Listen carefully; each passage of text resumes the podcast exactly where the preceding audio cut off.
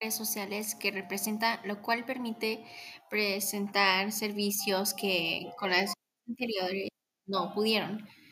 Mejora la tecnología de Internet como capacidad de los diapositivos y es más rápido.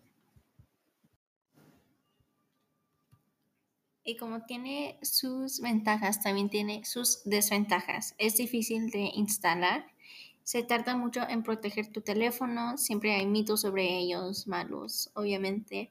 Hay posibilidad que nos cambia la vida.